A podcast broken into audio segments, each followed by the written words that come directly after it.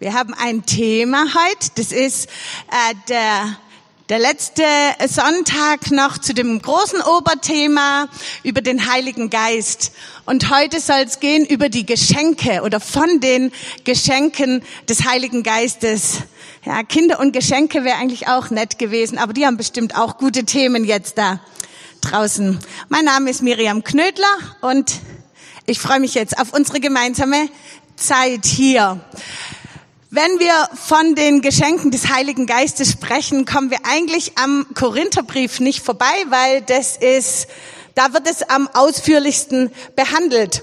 Und wir finden im ersten Korintherbrief ähm, ganz direkte, oft sehr persönliche Stellungnahmen von Paulus auf Missstände in der Gemeinde in Korinth. Da ging's ziemlich drunter und drüber und Paulus reagiert in seinem Brief auf die Missstände dort in Korinth. Und auf diesem Weg, weil es eben mit den Gaben des Geistes, mit den Geschenken des Heiligen Geistes auch so ein bisschen chaotisch war, erfahren wir auf diesem Weg einiges, wie das denn Gott sich vorgestellt hat und wie der richtige Gebrauch oder wie man angemessen mit den Geschenken des Heiligen Geistes umgeht. Weil, wie gesagt, das war in Korinth ziemlich aus dem Ruder gelaufen. Das ist gut, wenn wir das im Hinterkopf haben, bevor wir uns jetzt dem Korintherbrief zuwenden. Wir lesen 1. Korinther 12, Vers 1. Nun zu der Frage, was der Geist Gottes bewirkt. Auch kurz. Das sind alles Zitate aus der Basisbibel, nur damit das schon mal. Reinhard ist das korrekte Zitieren immer sehr wichtig, deswegen sage ich das gleich am Anfang, dann bin ich raus aus der Nummer. Also, Basisbibel. Nun zu der Frage, was der Geist Gottes bewirkt. Brüder und Schwestern, ich will euch darüber nicht in Unkenntnis lassen. Ich habe es ja gerade schon angedeutet, die einige Christen in Korinth haben damit angegeben, was sie für Profis in Sachen Geistesgaben waren und wie ähm, geistlich und wie übernatürlich und wie schwungvoll sie in den Gaben des Geistes unterwegs waren. Und dann sagt Paulus, ja, also ich möchte nicht, dass ihr weiter in Unkenntnis seid. Slap. Also war schon mal seine erste Antwort. Ja, Paulus sieht also trotz geistlicher Höhenflüge der Korinther einen Erklärungsbedarf. Er stellt ihnen vor Augen, dass man auch bei regem Gebrauch der Geistesgaben, der Geschenke des Heiligen Geistes ganz schön daneben liegen kann. Nun, das ist jetzt nicht so ganz unser Problem, dass es bei uns außer Rand und Band geht, hier in der Skala, wenn es zum Thema Geistesgaben kommt. Ich denke mal, bei uns ist vielleicht manchmal so, dass wir denken und befürchten, dass bei dem Gebrauch und dem Empfangen von Geistesgaben der Kopf ausgeschaltet und die Kontrolle abgegeben werden muss. Und das, da ist uns nicht so wohl dabei. Und dem gegenüber entgegnet Paulus auch. Ihr sollt nicht in Unkenntnis sein. Ich erkläre es euch. Ihr sollt es wissen. Und dazu dürft ihr ruhig euren Kopf einschalten. Das ist nicht verboten. Jetzt lesen wir mal weiter. 1. Korinther 12, 4 bis 11 oder erstmal 4 bis 7. Es gibt zwar verschiedene Gaben, aber es ist immer derselbe Geist. Es gibt verschiedene Aufgaben, aber es ist immer derselbe Herr. Es gibt verschiedene Wunderkräfte, aber es ist immer derselbe Gott. Er bewirkt das alles in allen. Das Wirken des Geistes zeigt sich bei jedem auf eine andere Weise. Es geht aber immer um den Nutzen für alle. Da möchte ich zwei Anmerkungen dazu sagen. Zum ersten in Vers 4. Die, ähm, Genau, verschiedene Gaben, aber immer derselbe Geist. Die Gaben des Heiligen Geistes führen nicht dazu, dass wir alle auf die gleiche Art Gott und seiner Gemeinde dienen. Ein, ein, jetzt kommt ein Zitat von Charles Barrett. Kommentar zum Korintherbrief, ein einheitliches Erleben und ein einheitliches Dienen soll nicht erwartet werden. Eine geistbegabte, geisterfüllte Gemeinde ist nicht einförmig. Liebe Leute, wenn alle das Gleiche tragen, das Gleiche sagen, die gleiche Musik mögen, das gleiche Essen essen, dann finde ich, geht's eher so in eine sektenartige Tendenz. Das ist nicht das, was Gott möchte. Steht hier. Verschieden und derselbe ist hier, sind die zwei Schlüsselbegriffe. Die Gegenwart des Heiligen Geistes drückt sich auf ganz unterschiedliche Weise aus und Gott findet es gut. Er wollte das so haben. Wenn alles so ganz einförmig, stromlinienförmig ist, das ist überhaupt kein Beweis, dass der Heilige Geist da am Werk ist. Und in Vers 7 am Schluss, es geht aber immer um den Nutzen für alle. Das ist Paulus total wichtig, der Nutzen für alle, um den Aufbau der Gemeinde. Geistliche Gaben sind keine Show. Sie beweisen auch nicht, wie geistlich reif jemand ist. Ach, Michi, das ist aber nett von dir. Dankeschön. Meine Stimme, oh, meine Stimme ist leider immer so. Ich bin Erzieherin, hallo, meine Stimme hat gelitten über die Jahre. Naja, wo war ich? Geistliche Gaben sind keine Show. Sie sind übrigens auch nicht der Lohn für ein besonders geheiligtes Leben. Geistliche Gaben sind ein Geschenk. Das ist nicht, dass Gott sagt, jetzt hast du eine Woche die Hände von der Sünde brav weggehalten, jetzt kriegst du mal hier eine geistliche Gabe. Nee, nee. Und man darf auch nicht den Rückschluss machen, wo jemand wild und äh, begeistert und ähm, in, in Geistesgaben wirkt, muss das doch nicht heißen, dass dieser Mensch in der Heiligung oder im Jesus ähnlicher werden riesengroße Schritte schon gemacht haben hat. Das kann es heißen, muss es aber nicht. Sie sind ein Geschenk. Sie sind kein Lohn.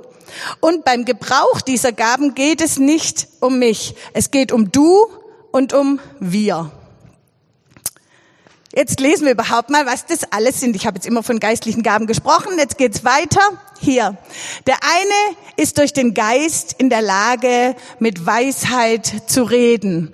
Ein anderer kann Einsicht vermitteln durch denselben Geist. Einem dritten wird durch denselben Geist ein besonders starker Glaube gegeben. Wieder ein anderer hat durch den Geist die Gabe zu heilen. Ein anderer hat die Fähigkeit, Wunder zu tun. Nächste Folie.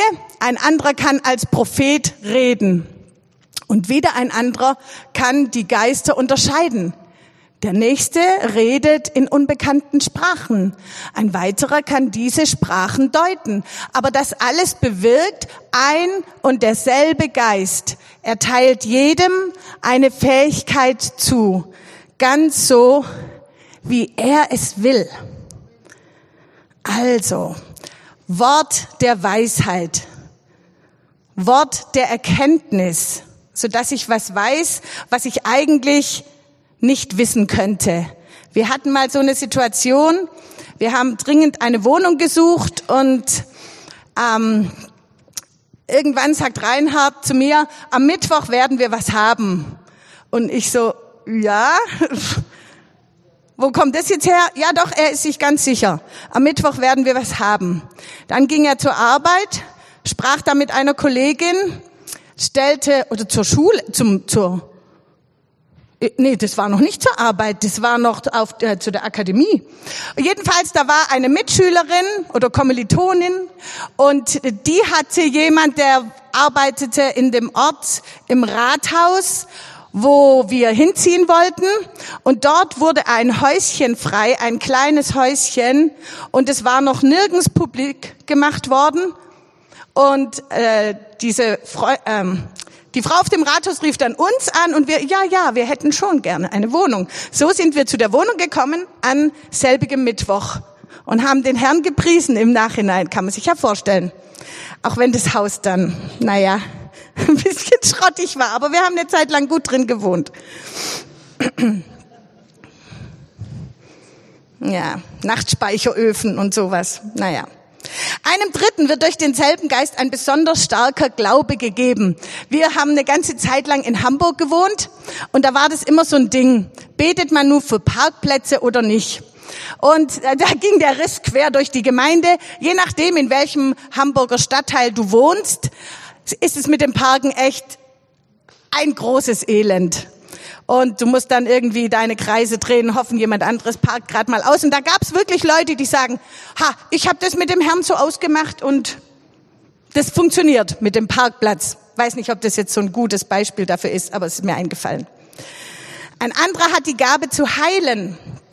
Ich war auf Spring und da gab es so ein das ist so ein christliches Ferienfestival und da gab es so einen Gottesdienst, wo ähm, dem viel Raum gegeben wurde, dass man so hört, was der Heilige Geist jetzt tun möchte. Und dann hat eine Frau gesagt, ja, da gibt's jemand, der hat am rechten Auge immer so einen Schleier und sieht da einfach nicht mehr so gut. Und ich hatte damit schon ganz lange ein Problem. Also oft morgens und abends, dass ich mich immer wieder gerieben habe und nicht so gut sehen konnte. Und das, das war für mich, und es war tatsächlich auch mein rechtes Auge. Und es war für mich so, ähm, Jesus sieht mich. Und auch wenn es jetzt keine so riesengroße Sache ist, ja, mein Leben war nicht in Gefahr, aber er sieht mich und er sieht mein Auge und er möchte mir helfen. Da habe ich mich so gesehen und geliebt gefühlt von Jesus und habe dann für mich beten lassen. Und jetzt ist viel besser. Eigentlich ist gut. Ja. Wieder ein anderer, ähm, einer hat die Fähigkeit, Wunder zu tun. Ich muss gestehen, da bin ich noch nicht vielen Leuten begegnet. Ein anderer kann als Prophet reden. Jetzt, wenn bei uns die gedankliche Schublade Prophet aufgeht, dann denken manche vielleicht an Elia und Elisa, die da die äh, Könige herausgefordert haben und mit unglaublicher Macht und Autorität ähm, aufgetreten sind. Die waren Propheten, das stimmt. Aber in diesem Zusammenhang geht es einfach, dass wir das weitergeben, die Worte von Gott weitergeben. Also da musst du nicht erst auftreten wie Johannes der Täufer ähm, oder, oder eben wie einer der alttestamentlichen Propheten, sondern es geht darum, wir geben das weiter, die Worte geben wir weiter, die Gott uns zeigt oder die wir durch den Heiligen Geist bekommen. Dann kommen wir zu den Geisterunterscheidungen. Ich habe schon ganz viele Leute getroffen, die sagen, sie haben die Gabe der Geisterunterscheidung. Und ich fand, sie hatten einfach nur Lust zu kritisieren.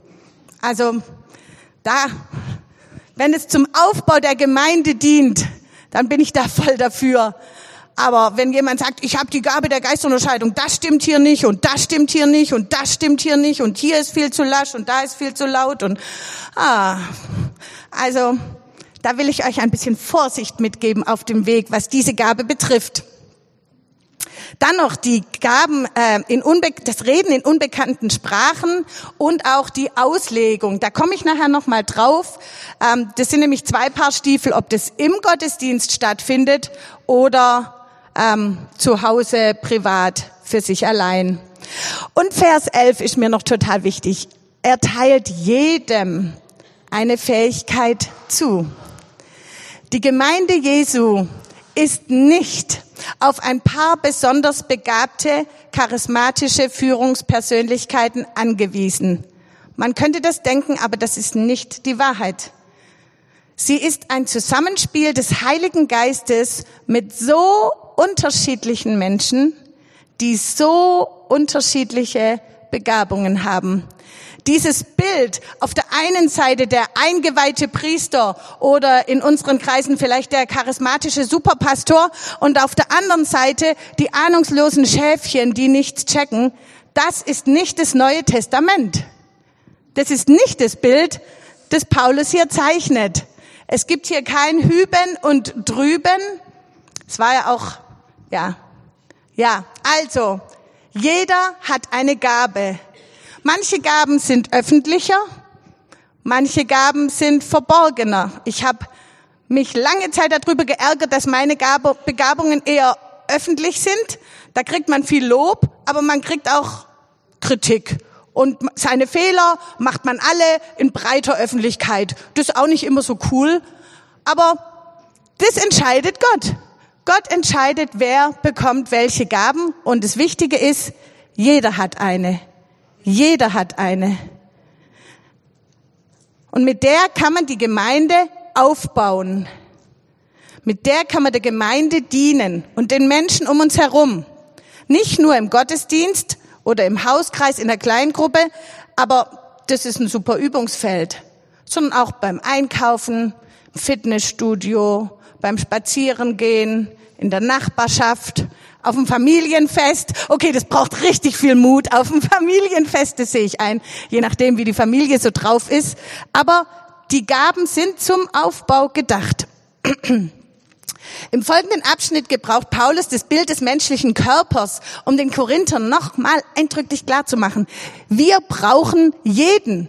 Jeder ist gefragt. Jeder hat eine unterschiedliche Fähigkeit und es versteht ein Kindergartenkind, wenn man sagt, der Arm hat jetzt keinen Bock mehr auf Arm sein, er will lieber Fuß sein und auf einmal hast du drei Füße und nur noch eine Hand.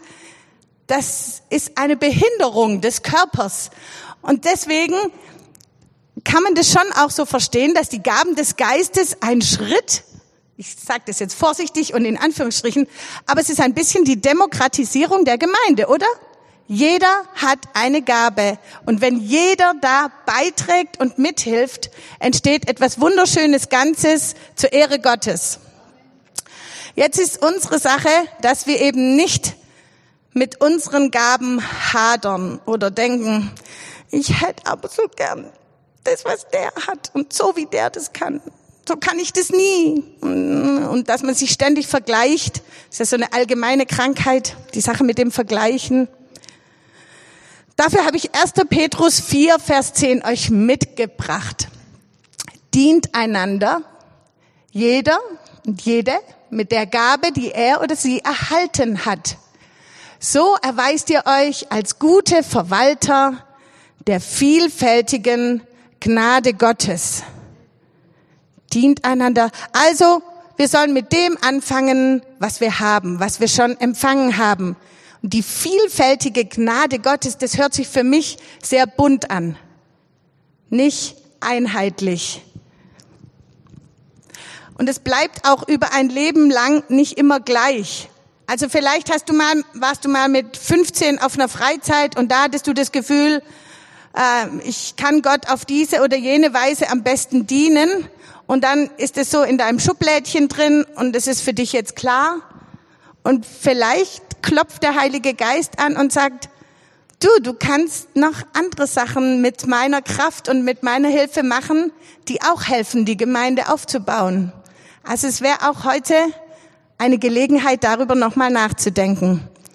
So, jetzt waren wir in 1. Korinther 12 und jetzt gehen wir in 1. Korinther 14.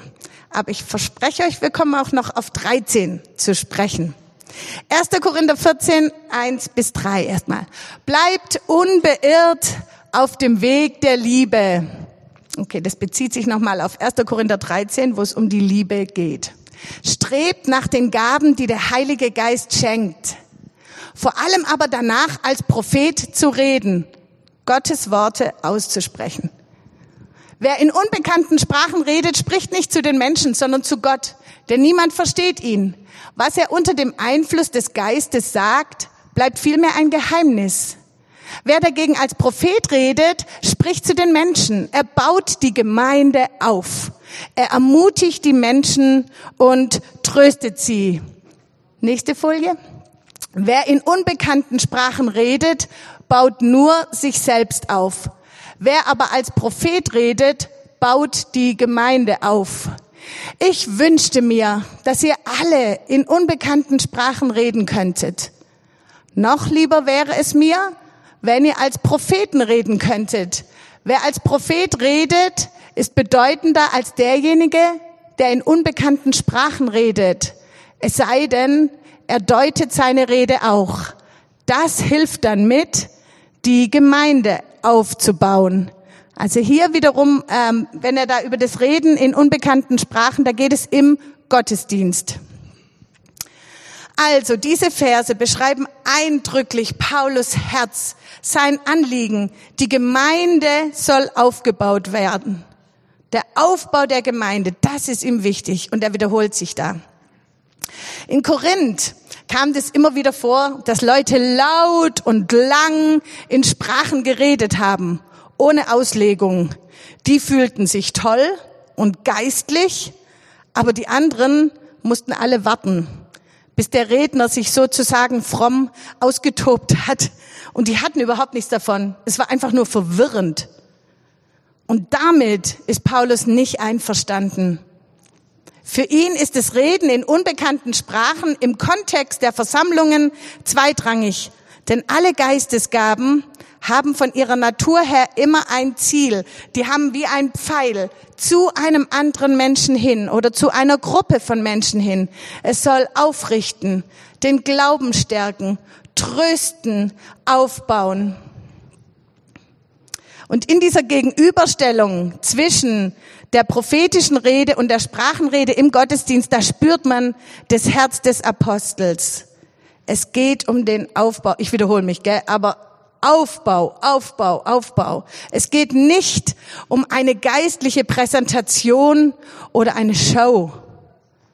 Es geht auch nicht darum, dass jemand hier reinkommt und sagt, jetzt muss ich mal in diese Versammlung das Thermometer des Heiligen Geistes reinhalten. Wie läuft's denn so mit den Geistesgaben? Wie ist es denn so? Paulus sagt, es geht darum, die Gemeinde aufzubauen. Wir brauchen hier kein Siegel oder irgendwie ein, ein Ranking aufmachen, wie das ist mit den Geistesgaben. Wir sehen der Aufbau der Gemeinde. Dieser Text zeigt auch den Nutzen der Sprachenrede. Ich habe das da oben in der allerersten Zeile, habe ich das nur in Klammer. Das ist so eine kleine Interpretation, die die Basisbibel da vornimmt. Und damit bin ich nicht einverstanden. In vielen anderen Übersetzungen kommt da, wer in unbekannten Sprachen redet, baut sich selbst auf. Und das ist überhaupt nichts Schlechtes. Das haben viele Christen über die Jahrhunderte ähm, gerne und viel praktiziert. Ich mache das auch. Ähm, und es baut den Glauben auf, während der Verstand nichts damit anfangen kann. Und ich glaube, das ist so ein Punkt, wo wir von unserer verstandlich orientierten Prägung her wo wir wirklich großen Segen erleben können, wenn wir uns nach diesen Gaben ausstrecken, in unbekannten Sprachen zu reden. Ich kann aber jetzt im Rahmen dieser Predigt dann nicht so arg mehr drauf eingehen. Wenn du Fragen hast zu diesem Thema, das Reden in unbekannten Sprachen oder Sprachenrede, wie wir das oft nennen, dann geh zu jemand hin, wo du denkst, der weiß das. Und wenn der es auch nicht weiß, dann nehmt euch an die Hand und geht zu Werner Ricker, der weiß auf jeden Fall.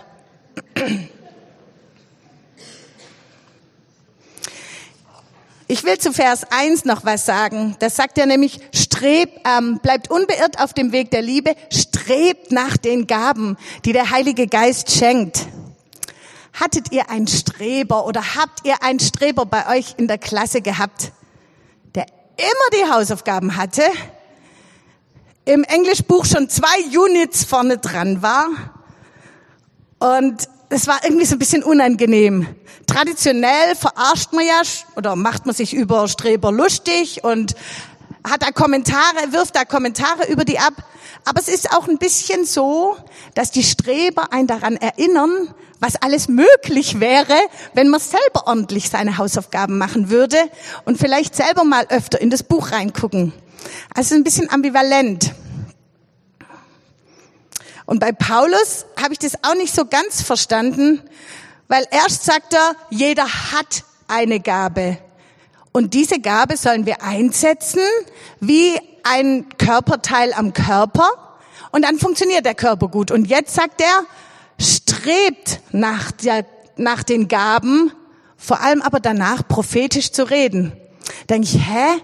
Wir haben doch jetzt schon eine und jetzt sollen wir nochmal? Und es ist schon so. Paulus sagt mit diesem Wort, strebt nach den Gaben, legt euch richtig ins Zeug, was die Geistesgaben betrifft. Wartet nicht ab. Sei nicht entspannt beim Thema Geistesgaben. Denk nicht, das ist gut aufgeräumt bei anderen Leuten. Ich habe nicht das passende Temperament. Ich bin eher introvertiert oder, naja, mir ist es zu brenzlig. Es ist nämlich schon in der Regel so, der Heilige Geist wird nicht Menschen gebrauchen, die das überhaupt nicht wollen. Also, dass der Heilige Geist einen überrumpelt und dann hast du gar keine Wahl, dann musst du prophetisch reden und du musst Kranke heilen, ob du das willst oder nicht. Nee. Also das, meiner Erfahrung entspricht es nicht, dem biblischen Zeugnis entspricht es auch nicht. Das kann vielleicht mal eine Ausnahme in 200 Jahren sein, aber ich glaube das eher nicht. Ich glaube, es gibt immer, und das ist ein wichtiger Satz, es gibt immer einen Raum, wo wir mit Gottes Geist zusammenwirken können oder uns zurückziehen. Es gibt immer diesen Raum, wo ich sagen kann, ja, ich mache da jetzt mit oder nein, mir ist es zu brenzlig, ich habe einen Ruf zu verlieren. Was passiert, wenn das schief geht? Was passiert, wenn die Person das ganz komisch findet? In diesem Zusammenhang ein ermutigendes Beispiel. Jemand, der schon wirklich gut unterwegs war mit den Gaben des Geistes, steigt in New York in die U-Bahn ein. Und das ist irgend, oder es, was weiß ich, das ist so eine lange, ich guck zum Thomas, weil der ist der New York-Spezialist in meinen Augen. Jedenfalls, diese Person steigt in den Zug, sitzt einer Frau gegenüber und der Geist, oder er hat den Eindruck, der Geist Gottes sagt ihr was über den Beruf dieser Frau und wie ihr Leben weitergehen soll, wie sie das machen soll mit ihrem Beruf. Und dann fängt die innere Diskussion an. Oh Herr, der Weg ist noch so lang. Der war also aus New York raus irgendwo hin. Der Weg geht jetzt noch 45 Minuten. Wenn ich ihr das jetzt sage und es passt nicht, sitze ich 42 Minuten in einer total peinlichen, unangenehmen Situation. Oh nee. Und dann hat er gedacht, er kann es ja so machen, so kurz vorm Aussteigen sagt er dann diesen Eindruck und gibt den weiter. Und er spürt aber, der Heilige Geist sagt, go for it, macht es jetzt und so. Und dann macht er das, sagt, Entschuldigung, ähm, ähm, äh, ich habe da jetzt so den Eindruck und ich möchte Ihnen das gern weitergeben. Sind Sie von Beruf so und so und das und das? Und die Frau sagt, nein, das ist auch überhaupt nicht mein Beruf. So, das Ganze war der totale Fail. Und dann saß er wirklich 45 Minuten dieser Frau gegenüber und ähm, es war einfach unangenehm. Und dann steigt er aus und, und Gott und hat wie den Eindruck, dass Gott sagt so ähnlich, so cool, dass du es probiert hast. Ich bin so stolz auf dich, dass du dich da so reingehangen hast und, und gehorsam warst, so gut du es konntest. Und den Rest kannst du mir überlassen. So, also, Pleiten und Pannen wird es geben beim Thema Geistesgaben. Immer wenn wir uns ein bisschen rauswagen, also ich denke, ich will euch jetzt nicht allen verheißen, dass sowas euch blüht. Es können auch ganz andere Dinge geschehen. Dass Menschen wirklich ergriffen werden und feststellen, Gott sieht mich, Gott liebt mich, Gott kennt meine Situation und dass es ihnen entweder die Tür des Glaubens auftut oder dass sie weitere zuversichtliche Schritte mit Jesus gehen. Aber es gibt auch Pannen. Die wollte ich euch nicht vorenthalten. Eine Geistesgabe ist ein bisschen wie ein Geschenk. Zum Beispiel, du bekommst ein richtig schickes Kochbuch. So, und dann fängst du normalerweise mit so einer Mischung aus Neugier und Abenteuer an und du probierst die Rezepte aus. Und manches gelingt ganz wunderbar. Und du kriegst lauter Komplimente bei den Dinnerpartys, die du schmeißt. Und manchmal, da hast du was vergessen im Rezept oder du hast irgendeine Reihenfolge vertauscht, die voll wichtig gewesen wäre und das Ergebnis ist dann entsprechend. Aber mit der Zeit sammelst du Erfahrung und du freust dich, wenn Menüs gelingen. Es ist aber ein Geschenk. Das heißt, du kannst es auch so machen. Du kannst dein Kochbuch ins Regal stellen, manchmal abstauben, stolz darauf verweisen, dass du es besitzt, auch immer wieder nachschlagen, aber ansonsten unverändert weiterleben. So ist es mit einem Geschenk. Du kannst damit machen, was du willst.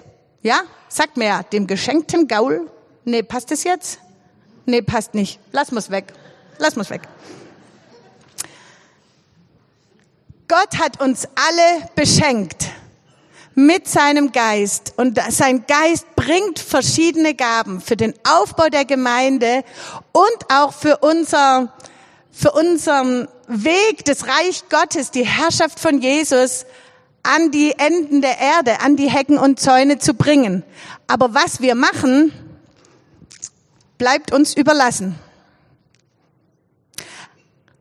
Im Buch, diese, im Bild dieses Kochbuches könnte man sagen, das Ziel des Heiligen Geistes ist, andere sollen ein gutes Essen bekommen und innerlich satt werden. Jetzt, wie kann ich das konkret machen, nach Geistesgaben verlangen oder streben? Also Streber wollen wir nicht alle werden, aber können wir einfach sagen, dass es mir wichtig ist, dass ich nicht passiv bleibe, dass ich nicht entspannt bin und denk, lass mal die anderen machen? Gut, dass ihr gefragt habt. Ha, weil ich habe nämlich sieben Punkte. Sieben Punkte. Und die Streber können die Punkte jetzt abfotografieren und daheim nochmal sich angucken. Darum bitten. Jakobus, ich liebe ja den Jakobus, gell? Und der Jakobus, der sagt so lapidar, Leute, ihr habt nicht, weil ihr habt mich, ihr habt nicht drum gebeten. Ihr habt nicht, weil ihr nicht bittet. Also das soll uns nicht passieren, oder? Das ist eigentlich easy. Heiliger Geist, hilf mir. Ich möchte gern in den Gaben des Geistes wirken. Ich möchte da helfen, die Gemeinde aufzubauen, im Natürlichen wie im Übernatürlichen, wo du mich hin haben willst. Amen. Ist nicht schwierig. So können wir das machen. Darum bitten. Dann können wir in kleinen Schritten üben. Jetzt wird's schon spannender, weil jetzt beginnt der Bereich, wo man auch Fehler machen kann. Aber wenn du zum Beispiel im Hauskreis jemand fragst, ob du für ihn beten sollst, wenn der, der oder die eine Not mitteilt oder wenn Freunde, wenn ihr als Freunde untereinander redet und jemand ist krank, dass du nicht nur sagst, ich bete für dich und du machst es dann bei dir daheim, sondern dass du sagst, so, darf ich dir die Hände auflegen? Da ist die Hemmschwelle noch nicht so groß. Die Person wird sich in der Regel freuen und es auch nicht ablehnen.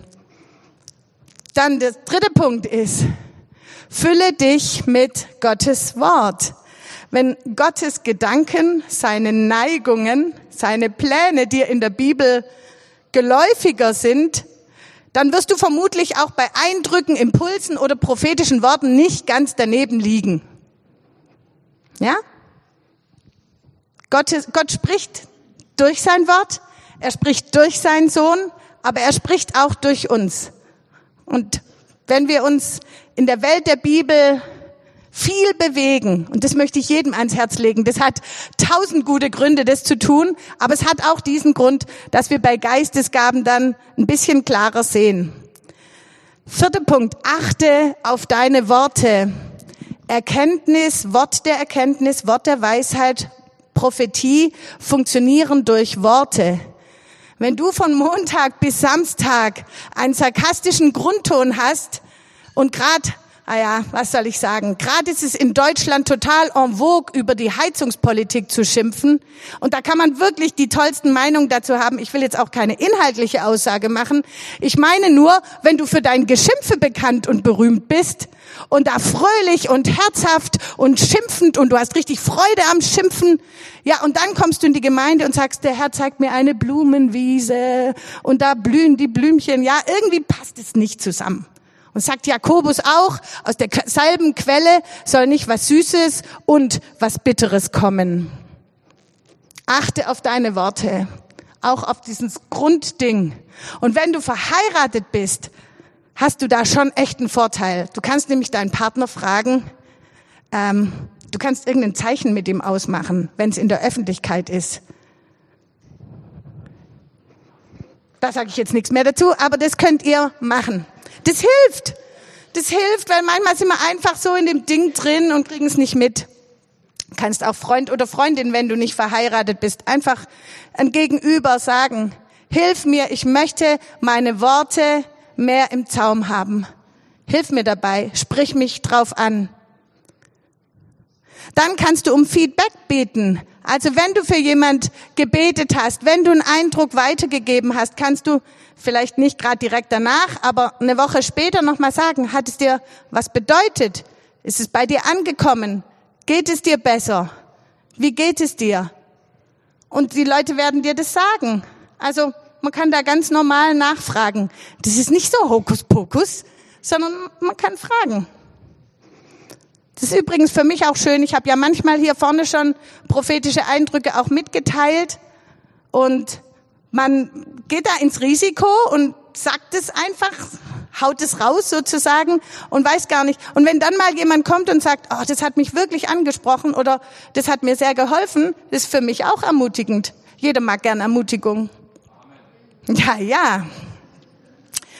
Sechstens, fang wieder neu an, wenn du es aus den Augen verloren hast. Ganz ohne böse Absicht. Unser Leben ist so voll und wir haben so viel Sachen im Kopf und jetzt komme ich auch noch hier mit den Geistesgaben. Oh, ja, man kann wieder neu anfangen, wenn man vielleicht auch eine Zeit lang das mehr auf dem Schirm hatte und es jetzt nicht mehr hat. Da möchte ich euch 2. Timotheus vorlesen, äh, Kapitel 1, Vers 6. Aus diesem Grund möchte ich dich daran erinnern. Fach doch das Feuer der Gabe Gottes wieder an. Es brennt in dir, seit ich dir die Hände aufgelegt habe. Kann man sich auch vorstellen, dieser junge Gemeindegründer hatte alles Mögliche um die Ohren und es ist einfach untergegangen, hinten runter.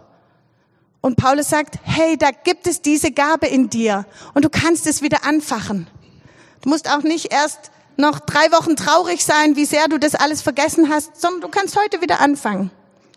Und dann habe ich noch einen siebten Vorschlag, der ist sehr konkret. Ähm, wir beten hier vor dem Gottesdienst um 9.30 Uhr jeden Sonntag, kannst du davon ausgehen. Und mir hilft dieses Gebetstreffen sehr, einen Blick für den Gottesdienst und für die, vor allem für die Menschen, die da kommen, zu gewinnen.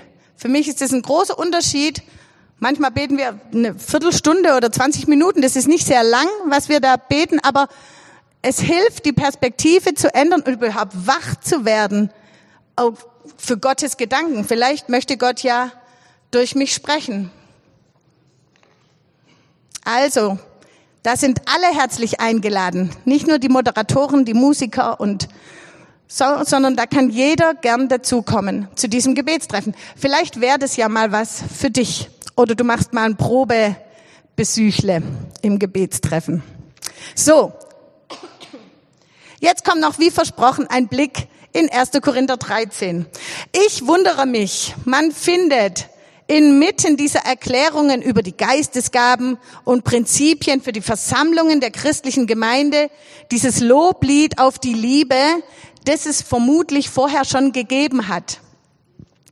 Erst beschreibt Paulus, wie die Gemeindetreffen aussehen sollen, Kapitel 12, was die Gemeinde beachten soll. Und dann Kapitel 13, mitten rein, tada, ein rührendes Element der Poesie, das man auf jeder zweiten Hochzeit hört und das auch außerhalb der christlichen Community als schönes Gedicht auf die Liebe geschätzt wird. Und schließlich in Kapitel 14 haben wir ja gelesen, Paulus nimmt den Faden von Kapitel 12 wieder auf und es geht wie schon zuvor um Struktur und Ordnung der Gemeindeversammlungen. Man fragt sich, wie hat sich das hohe Lied der Liebe da dazwischen reingeschmuggelt? Ist es nicht ein bisschen ein Fremdkörper? Ich möchte es euch gern vorlesen. Die Liebe ist geduldig Gütig ist sie, die Liebe. Die Liebe ereifert sich nicht, sie prahlt nicht und sie spielt sich nicht auf. Sie ist nicht taktlos. Sie sucht nicht den eigenen Vorteil. Sie ist nicht reizbar. Sie trägt das Böse nicht nach. Sie freut sich nicht, wenn Unrecht geschieht, aber sie freut sich, wenn die Wahrheit siegt. Sie erträgt alles, sie glaubt alles, sie hofft alles, sie hält allem stand. Wenn wir das jetzt mal so kurz vom Kontext der Hochzeiten zurück in den Kontext der Gemeinde, des Gemeindelebens holen, aus dem dieser Text ursprünglich kommt, dieser 1. Korinther 13 fängt so an. Wenn ich in den Gaben, wenn ich in den Sprachen der Menschen und der Engel sprechen könnte. Ja, und da gab es dann in Korinth ein paar, die gesagt haben, ja, ich, ich.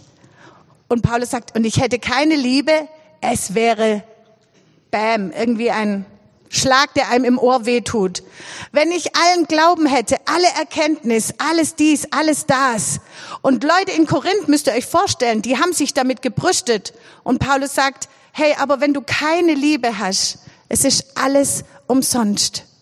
Es geht um diesen gemeinsamen Aufbau. Es geht darum, dass wir uns gegenseitig ermutigen, im Glauben stärken.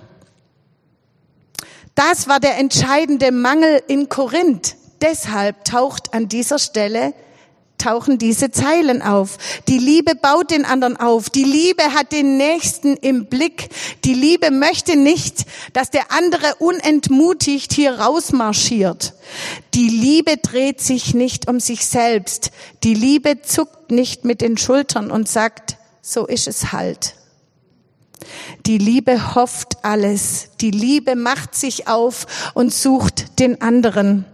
Wenn wir Menschen lieben, wenn wir Menschen wirklich lieben, egal ob im Kontext vom Gottesdienst oder in unserem alltäglichen Umgang in der Nachbarschaft, im Job, beim Einkaufen, Fitness, wo wir uns halt so aufhalten, wenn wir Menschen leben, lieben, dann suchen wir nach Wegen, sie mit der Liebe Gottes zu berühren.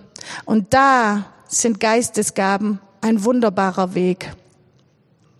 Wenn ich für jemand um Heilung bete, ihm einen Impuls weitergebe, Worte, die ich von Gott empfangen habe oder glaube, dass ich sie empfangen habe von Gott.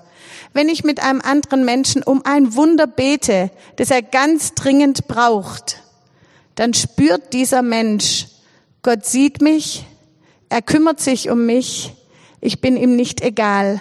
Dann wird die große universale Liebe Gottes greifbar auf einmal für diesen einen Menschen. Und selbst wenn wir nicht ins Schwarze treffen mit den Worten, die wir sagen, selbst wenn die Heilung, die dieser Mensch sich wünscht und die wir uns so wünschen, nicht eintrifft, trotzdem hat dieser Mensch Berührung mit der Liebe Gottes durch uns aufgenommen. Und deshalb will ich euch so ermuntern, dass ihr nicht wartet, bis ihr, äh, bis ihr denkt, jetzt habe ich so ein geistliches Level irgendwie erreicht, jetzt kann ich auch äh, mich trauen, auch andere Menschen anzusprechen oder auch in der Gemeinde was mitzuteilen. Nein, es ist kein Lohn, es sind Geschenke. Geistliche Gaben sind Geschenke. Es ist nicht der Lohn. Wir alle wollen gern, jetzt kann ich die letzte Folie noch, André. Wir alle möchten gern, dass unsere Gemeinde blüht. Ja, wir wollen alle eine aufgebaute Gemeinde. Das ist schön, wenn man da reinkommt. Dass Menschen hier Jesus begegnen. Dass Menschen hier die atemberaubende Kraft von Vergebung erleben. Befreiung von lebensfeindlichen Gewohnheiten. Ach, das wäre so schön dass Leben hier verändert werden, dass Heilungen geschehen. Das wollen wir alle, gell? Wir wollen alle in einer aufgebauten Gemeinde sein, in einer blühenden Gemeinde. Und wir alle, jeder, das ist nicht eine Frage vom Pastor oder Ältestenteam oder nur äh, Bereichsleiter, was weiß ich. Wir alle können mit den Geschenken, die der Heilige Geist uns gibt, dazu beitragen. Und dazu wollte ich euch heute ermuntern. Ja, Amen. Ich wollte jetzt dann auch mit gutem Beispiel vorangehen. Michi, kommst du? Und zwar habe ich dann, also im Vorfeld, wie ich das alles so vorbereitet habe, habe ich gedacht, ja, dann Miriam, jetzt kannst du auch gleich mit gutem Beispiel vorangehen. Und dann habe ich gebetet und Jesus, zeig mir doch, was, was kann ich jemand weitergeben? Und tatsächlich habe ich ein Bild gesehen und das wollte ich jetzt noch weitergeben, bevor wir dann in den Lobpreis auch starten. Ähm, und zwar habe ich gesehen, dass äh, jemand immer im Schatten von einer anderen Person steht in Bezug auf Gott. Also wenn man sich Gott als das große Licht vorstellt, dann kommt eine Person Und hinter dieser Person steht noch je, also ist noch jemand, ja? Könnt ihr es euch vorstellen? Und diese vordere Person, das ist für manche hier der Vater, der irgendwie immer in, in dieser Beziehung zwischen Gott und dir steht der Vater dazwischen. Für manche ist das die Ehefrau, für manche sind es die Kinder, die steht einfach dazwischen. Und mein Eindruck war auch, entweder du hast dich daran gewöhnt, dass es so ist, und du findest es auch gut. Weil es ist auch, es macht dir ein bisschen Angst, der Gedanke, da ist Gott und dann kommt gleich ich, da ist niemand mehr dazwischen. Und was Jesus dir sagen möchte, ist, ich werde dich nicht aus diesem Schatten rausziehen. Ich werde das nicht tun. Weil, ja, er wird dich nicht rausziehen aus dem Schatten, in dem du dich eingerichtet hast durch Gewohnheit, schmerzhafte Erfahrungen oder weil es dir auch so ganz lieb war, sondern ich warte und ich freue mich auf den Tag, wo du auftauchst hinter dem Schatten. Gott wird dich nicht aus diesem Schatten rausziehen. Und wenn das für dich ist, dieses Wort, ich möchte jetzt auch, also es wäre blöd, wenn du jetzt aufstehen müsstest. Das, bleib mal ruhig sitzen und bedenke das mit Jesus. Habe ich mich dran gewöhnt, im Schatten eines anderen Menschen zu stehen, was dich betrifft.